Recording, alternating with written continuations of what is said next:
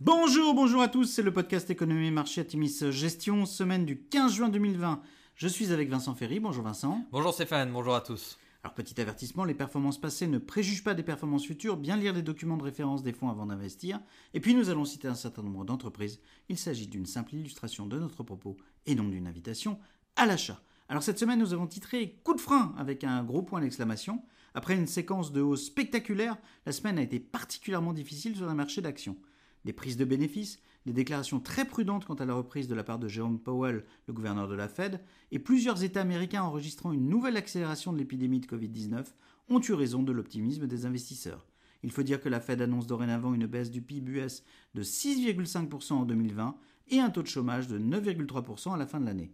De son côté, la Banque mondiale annonce une contraction de 5,2% du PIB mondial en 2020.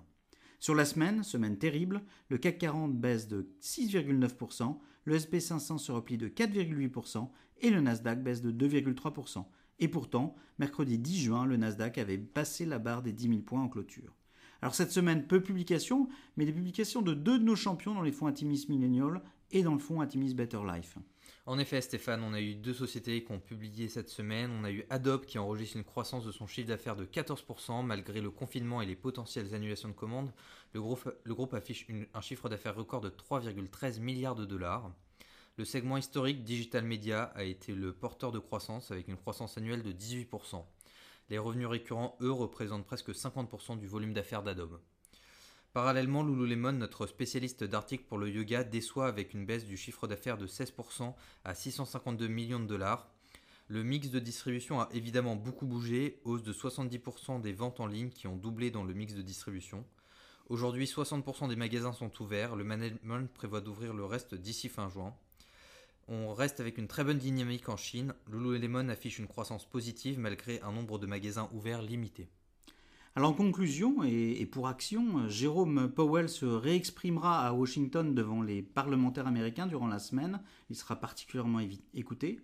Les ventes de détail US donneront une idée de l'ampleur de la reprise US en l'absence de nouvelles publications majeures cette semaine.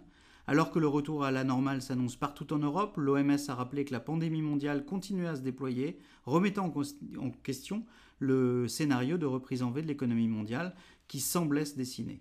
Nous gardons un biais prudent et écritons certaines de nos positions actions dans nos fonds d'allocation. Nous considérons toutefois que certains catalyseurs à la hausse restent devant nous. Annonce de vaccins potentiels contre le coronavirus pour la fin de l'année, mise en œuvre du plan de soutien européen annoncé il y a dix jours, mise en œuvre d'une nouvelle vague d'aide publique américaine, réouverture de certaines zones économiques comme l'Europe. Rappelons que, compte tenu du caractère porteur de nos thématiques sur le long terme, certains mouvements de repli annoncent des opportunités d'achat. Nous vous souhaitons une excellente semaine à tous. Bonne semaine à tous.